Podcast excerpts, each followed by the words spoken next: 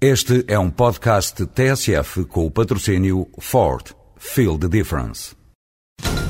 Olá, senhores ouvintes. Vamos tentar entrevistar o condutor do Ford Focus WRC. Aí vem ele. Senhor Gronome, é só para...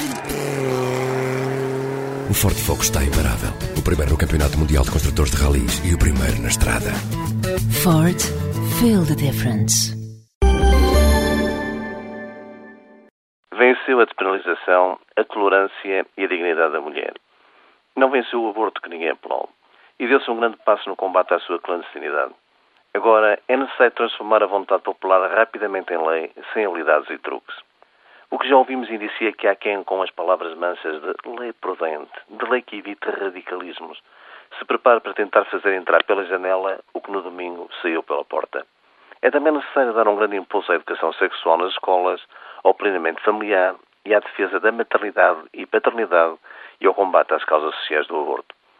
Virada à página do referendo, é também a altura de olharmos para as questões da saúde.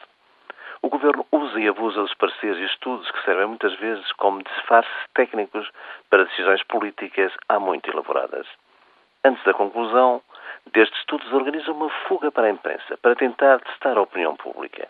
Por vezes, até se exagera nas conclusões para que o Ministro faça depois o papel de bonzinho. Já tivemos a questão das maternidades, dos serviços de urgência e agora uma nova fuga organizada na imprensa de um estudo sobre a criação de um imposto de saúde e de um seguro complementar pago pelos contribuintes. No papel de bonzinho, o Ministro desmentiu a criação do imposto, não o seguro, e pondera o debate público do estudo, para português ver. Pois na alteração à rede de urgências, os médicos internistas apontaram quatro grandes sugestões sem que alguma tenha sido levada em conta. Com o encerramento dos SAPs, dos CATs e extensões dos centros de saúde, e com um milhão de portugueses sem médico de família, a questão das urgências tenderá a agravar-se.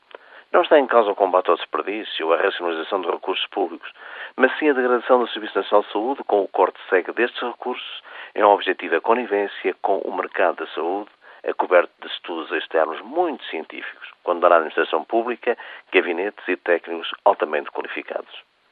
O ouvinte não gostaria de saber quanto é que o Estado já gastou com estes estudos.